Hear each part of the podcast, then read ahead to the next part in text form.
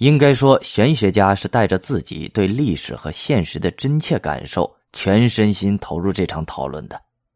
他们借用清谈的形式，围绕着这些历史问题所发表的各种看法，与其说是纯粹思辨哲学的冷静思考，不如说是对合理社会存在的热烈追求。借助玄学与清谈，士大夫既能保持高尚的气节，又能担负起事的责任。然而，理想与现实难以两全。随着曹氏、司马氏两大集团斗争的日趋白热化，世人已经无法置身事外。摆在他们面前的只有两条出路：一是继续支持曹魏皇室，一是转而投靠司马氏。出身上等士族的钟会就是依附司马氏的受益者。钟会是曹魏太傅、著名书法家钟繇之子，自幼才华横溢。他只比嵇康小两岁，却折服于竹林名士嵇康的风采。钟会写了篇《四本论》，讨论人的才能、秉性和同意离合问题，希望得到嵇康的肯定。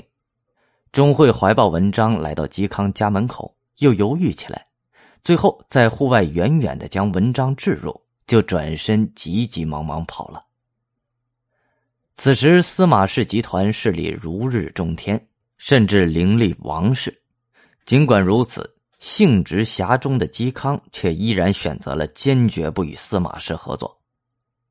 据《晋书》记载，嵇康是一位打铁高手。每至红炉高烧，烈焰飞腾，慷慨的琴声便与嵇康的铮铮铁骨相互碰撞，回荡在竹林里。这一天，嵇康正抡着大锤打铁，钟会来了。这位曹魏谋士虽已是司马昭的宠臣，但他仍想结交这位竹林名士。然而，嵇康根本不理睬这位朝廷红人，独自抡锤打铁，旁若无人。把钟会晾在一边，两人沉默僵持良久，只听见铿锵的打铁声。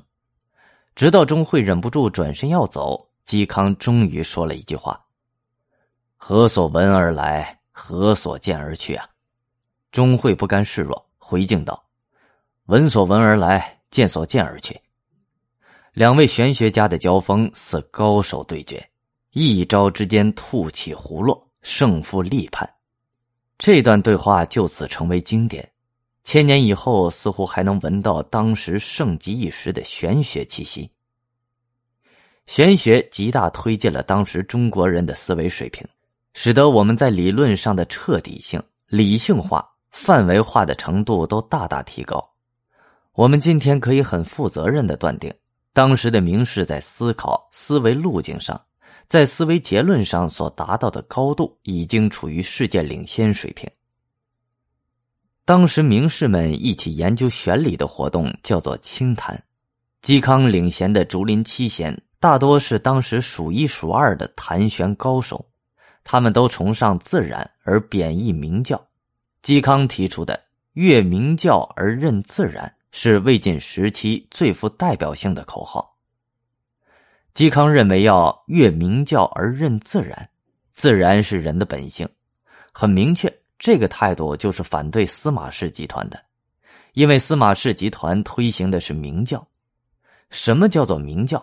就是以明立教，要立各种各样的符合儒家规范的名来作为教化。越明教而任自然，并不意味着可以超越现实。